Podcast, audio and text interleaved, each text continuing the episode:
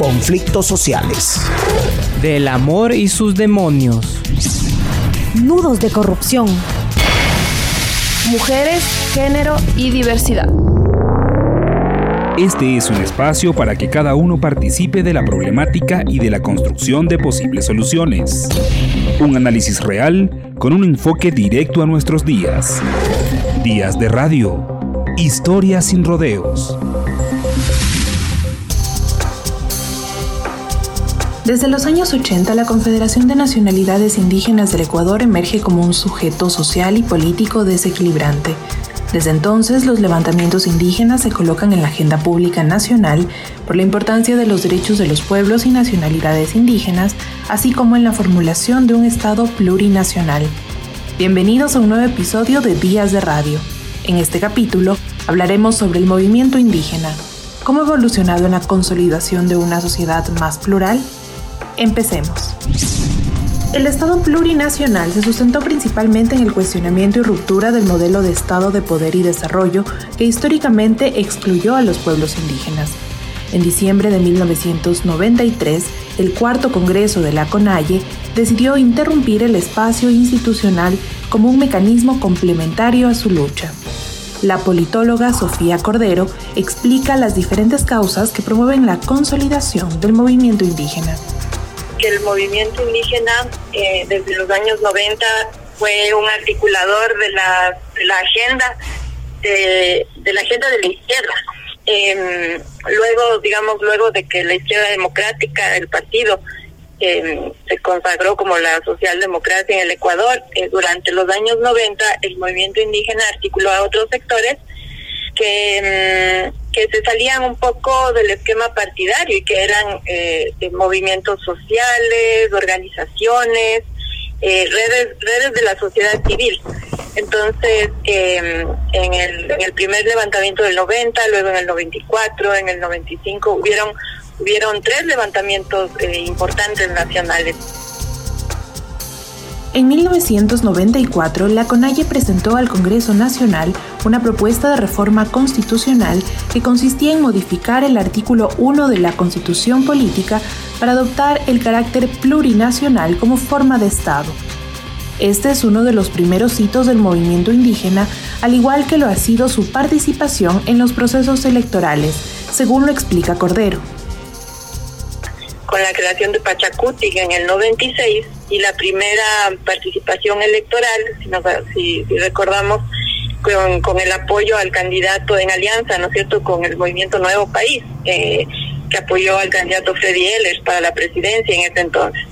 En ese entonces sacaron el 20%, ¿cierto? Fue la única vez que Pachacuti en una, en una elección nacional eh, sacó un 20% hasta estas elecciones del 2021 que vuelve a sacar un 20%, pero ahora históricamente con un candidato propio de las bases de la CONAI. Eso, eso es importante. Entonces, eh, yo recuerdo esto no para remontarnos tanto en la historia, bueno, de historia reciente, sino para recordar que ese carácter del movimiento indígena y del Pachacuti de articular a la sociedad civil con demandas feministas, ecologistas, de jóvenes, culturales, de diferentes reconocimientos de derechos, ya, ya existe desde el inicio de su existencia, ¿no es cierto? Entonces, em, diríamos que es un retomar luego de 10 años de, de mantenerse un poco apagado, ¿no es cierto?, en un, en un contexto bastante hostil, en donde la persecución, digamos, la represión, eh, el hostigamiento le, le confinó al movimiento indígena a la invisibilidad, ahora reaparece con unas características que siempre, ¿no? Eso es importante reconocer. ¿Pero qué es el movimiento Pachacutic y cómo nació? En 1995 nació el Movimiento de Unidad Pluricultural Pachacutic. El movimiento se conforma como un proceso de resistencia y oposición al modelo neoliberal y como una alternativa política para el país. Eso implicó la creación de una nueva forma de desarrollo económico, político, social y cultural, centrándose en el desarrollo del ser humano en su contexto colectivo. El sistema de gobernanza de Pachacutic también tiene sus particularidades. Así lo explica la lideresa indígena Lourdes Tibán. El Pachacutic está estructurado para su toma de decisión, está estructurado a través de la Asamblea General o Congreso que se da cada dos años. Eh, eh, solo en los congresos se pueden expulsar o em, integrar socios. Entonces, eh, la, estructura está Congreso, asambleas, consejos políticos y comité ejecutivo. El comité ejecutivo es el órgano rector, el que dirige el Pachacuti, pero las decisiones lo toma la asamblea.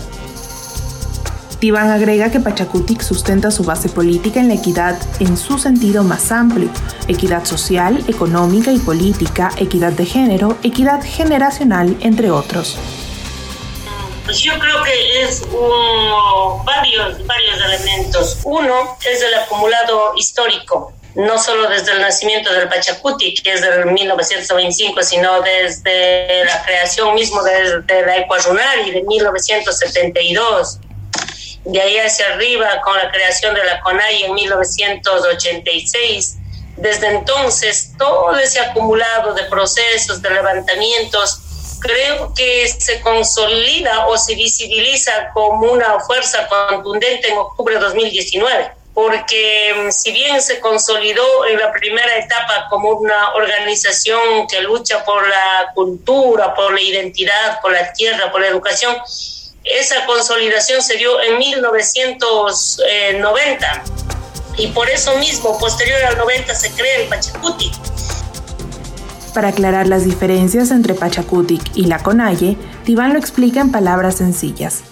La Conalle le parió al Pachacutic, es hijo de la Conalle. La Conalle le parió, pero cuando salió el Pachacutic podía haber sido un hijo muy débil, entonces hicieron que otros sectores le ayuden a apuntalar, como es los movimientos sociales, y por eso antes se llamaba eh, Movimiento de Unidad Plurinacional Nuevo País. Nos unificamos desde su nacimiento, está unificado con los sectores sociales, y en ese entonces los sectores sociales representaba a Corcho Costero. Y entonces nació así. Ahora, una vez que se fue consolidando, quedó visible que nuestros aliados natos está eh, los comerciantes, los estudiantes, los sectores sociales más allá de la CONAIE. Por eso la CONAIE, siendo importante, es un, una parte del Pachacuti. ¿Por qué? Porque ya está integrado con otros sectores más. Entonces, Pachacuti es una organización fraterna del, de la CONAIE.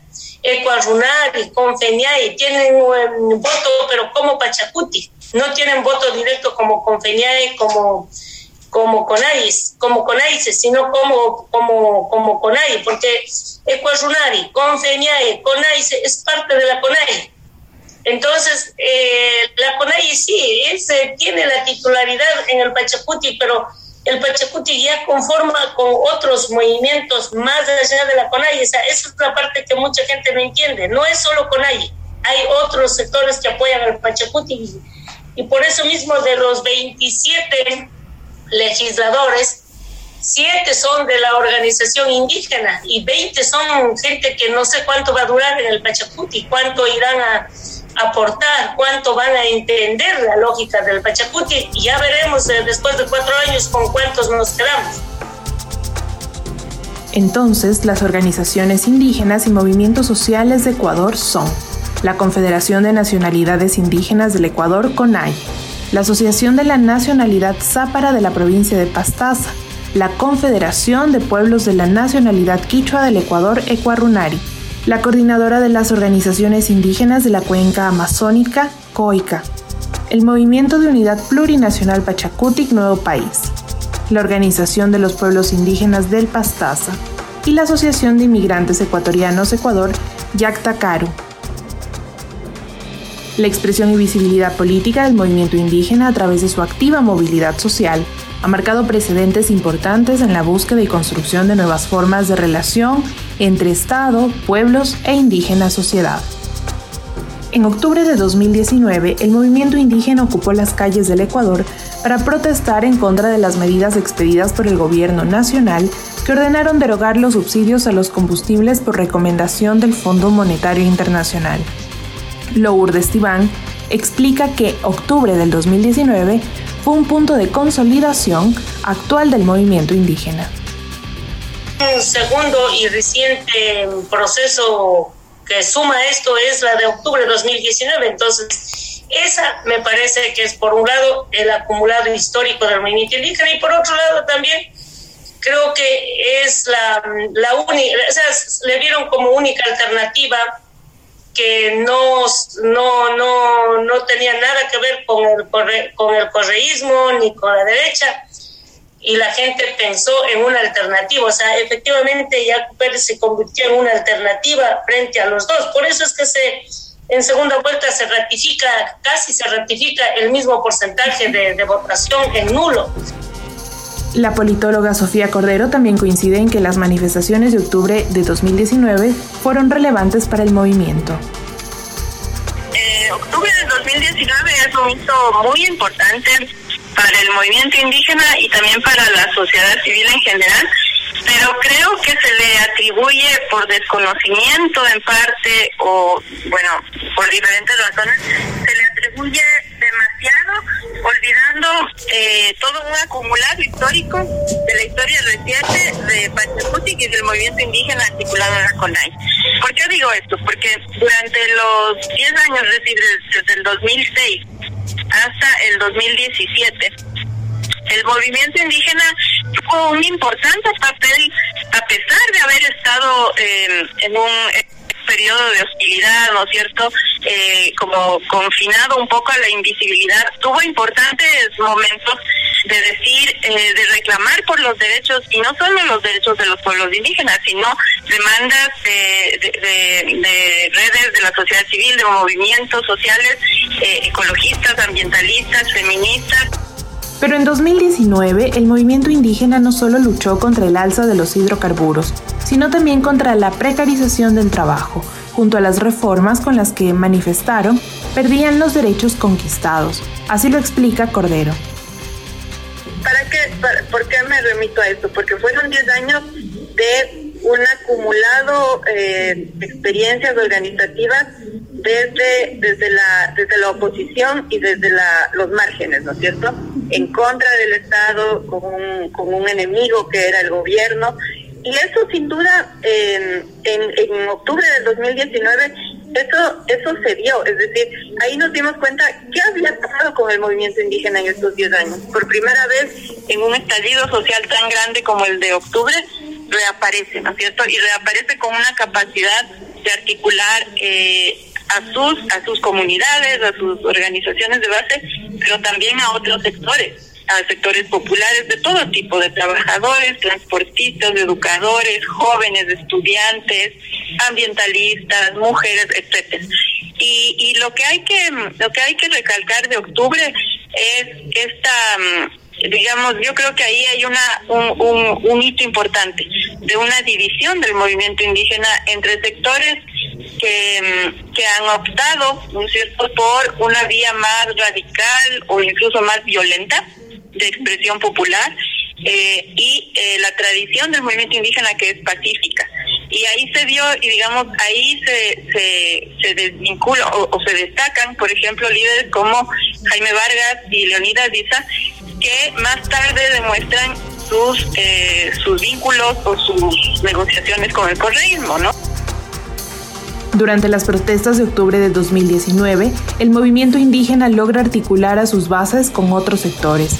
El partido político define una estructura organizada de movilización que además les permite tener una presencia pública. La politóloga Sofía Cordero lo explica. Sí, que de un líder que, que, que acapara todo, digamos, toda la atención y durante los 10 años esta maquinaria electoral no logra generar eh, bases, bases eh, organizativas, vínculos con distintos sectores, más bien lo que lo que quiere a lo que quiere apelar es a esta a la noción de pueblo típica del populismo, ¿no Esto la, el vínculo del pueblo con el directo. Pero en este caso la noción de pueblo se traduce en la noción de ciudadanía, entonces la revolución ciudadana apela a una ciudadanía bastante pasiva, inexistente, es decir, sin actores reconocibles. Quién es la quién es la quiénes son esos ciudadanos de la revolución ciudadana, ¿no es cierto? Porque no articula con ningún ningún tipo de organización de la sociedad civil y con ninguna realidad y demanda de la sociedad civil. Tanto las manifestaciones de octubre de 2019 como otras históricas a lo largo de los últimos años son parte de la consolidación de la fuerza del movimiento indígena. Para Pauqui Castro, dirigente de comunicación de la CONAIE, la solidez del movimiento indígena está en su tejido organizativo es necesario entender la dinámica del movimiento indígena. Es el tejido, la solidez del tejido organizativo lo que posibilita este acumulado eh, de la fuerza que se tiene. De Dante señalaba, hay un, eh, si se quiere valorar eh, en términos porcentuales, el acumulado histórico que reflejó en la votación, pero también las, las, las figuras personales que estuvieron en cada una de las dignidades, el reciente hecho de la de la de la de la acción de octubre de 2019 pero también eh, es el otro porcentaje este eh, voto si se quiere orgánico de nuestra estructura porque este tejido viene desde cada comuna comunidad asociaciones eh, uniones que no se despega, no se desprende y es por eso la fortaleza, la solidez que tiene el, movimiento indígena, sobre todo la CONAI.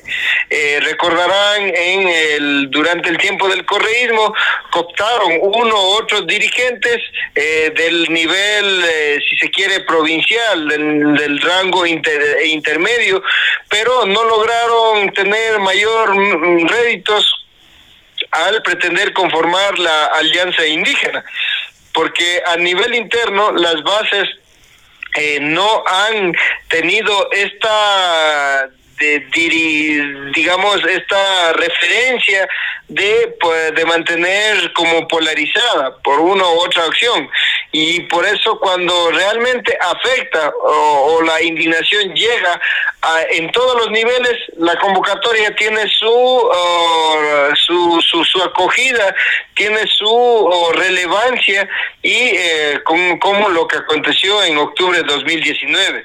Me parece que ese, si bien esa es la acción que posibilitó articular a los otros sectores también, pero de ahí 2009, 10, 11, 12, o sea, casi todos los eh, años consecutivos hemos tenido eh, movilizaciones bastante contundentes. Para las elecciones presidenciales del 2021, el movimiento indígena colocó en la palestra a su propio candidato. Yacu Pérez fue el candidato por Pachacutic en las elecciones presidenciales que tuvo el país. Y en la primera vuelta, el candidato obtuvo un 19.9% de votos, disputándose entrar al balotaje. Los dirigentes del movimiento consideraron que fueron perjudicados para llegar a la segunda vuelta electoral. Así lo reitera Lourdes Tibán. La, la presencia legislativa es la consecuencia del voto para el Ejecutivo. Por eso es que nosotros ratificamos que sí hubo fraude en las elecciones. O sea, no puede ser que, mm, que con segunda fuerza política en la Asamblea quedemos en tercer lugar eh, para el Ejecutivo. O sea, sí es contundente el triunfo de Yacu Pérez, pero frente al fraude eh, prácticamente nos quedamos fuertes en la Asamblea y fuera del juego de la segunda vuelta, pues no. Pachacutic pidió que se revisen más de 27.700 actas de las elecciones presidenciales, pero el Consejo Nacional Electoral solo dio paso a 31 actas por presentar inconsistencias numéricas y falta de firmas. En marzo pasado, Marlon Santi, coordinador del movimiento Pachacutic, se pronunció al respecto. Vamos a denunciar las ilegalidades que ha habido en el manejo electoral. Eh, tenemos actas, 24.000 actas que no cumplen con las reglas. Hay inconsistencias numéricas, no hay firmas, etcétera, etcétera. Cuando existe eso, el Código de la Democracia permite anular los votos o permite abrir o verificar, pero no lo hicieron tanto el CNE como el Tribunal Contencioso Electoral. Es entonces cuando el movimiento indígena decidió rechazar las dos candidaturas de los finalistas presidenciales para el balotaje, Andrés Arauz por UNES y Guillermo Lazo por Creo, porque dijeron que en la primera vuelta hubo fraude. El movimiento indígena realizó la campaña electoral a favor del voto nulo para la segunda vuelta. Y hoy nos acercamos a la segunda vuelta. Sí, el movimiento plurinacional Pachacuti tiene la responsabilidad histórica de decir a dónde van a ir nuestros votos. Y hoy día hemos analizado nuevamente, pensando en, ese, en esos dos millones de ecuatorianos que creyeron en nosotros, pensando en aquellos jóvenes que fue cuarteada su esperanza, pensando en aquellas mamitas, en aquellos que están en el páramo, en aquellos que están en la selva, en los manglares, en aquella gente que somos marginadas durante 200 años de vida republicana. Para Pachacuti, la participación a la segunda vuelta y para la militancia adherentes es rechazar la hegemonía del manejo del poder político.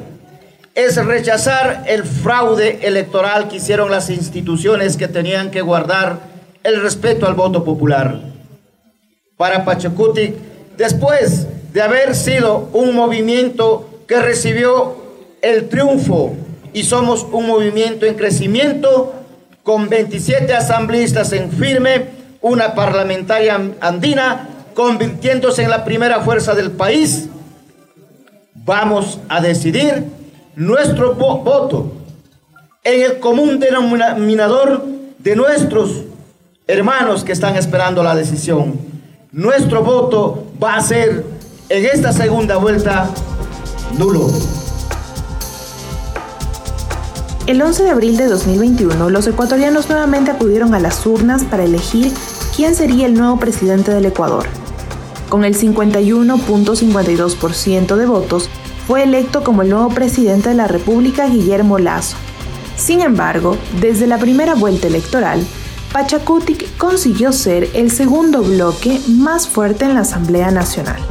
Sofía Cordero habla de la importancia de este hecho es la segunda mayoría, es un es un congreso de, de minoría, entendiendo que no hay ninguna mayoría capaz de con capacidad de veto, ¿no? De toma de decisiones eh, independientes. Entonces, es la segunda mayoría y con la alianza em, con la tercera mayoría, que es la izquierda democrática, se vuelven una fuerza congresal determinante. Es decir, nadie podrá tomar decisiones, eh, el gobierno quiero decir, ¿no? Eh, no podrá tomar decisiones ignorando a esta bancada.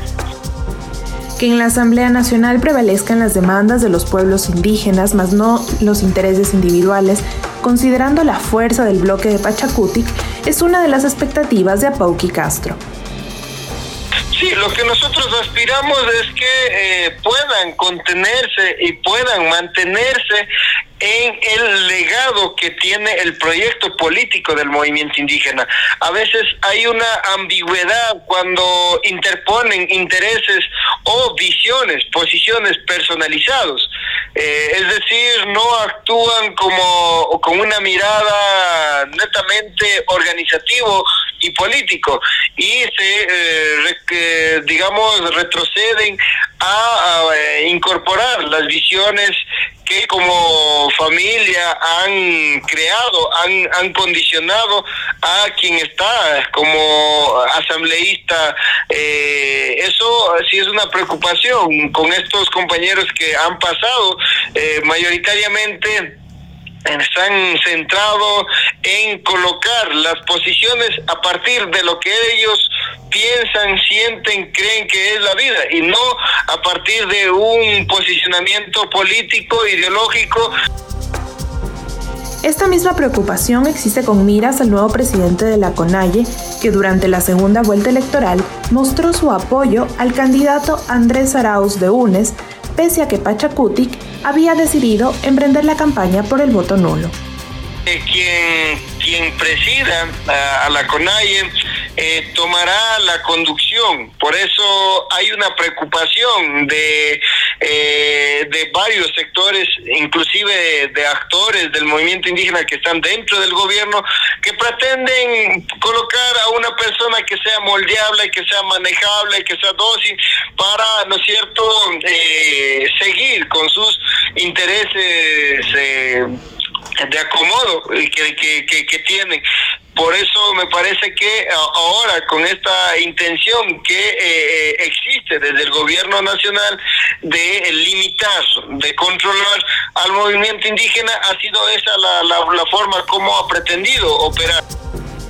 El movimiento indígena además ha manifestado que vigilará las decisiones que se tomen en estos años por parte del presidente electo Guillermo Lazo.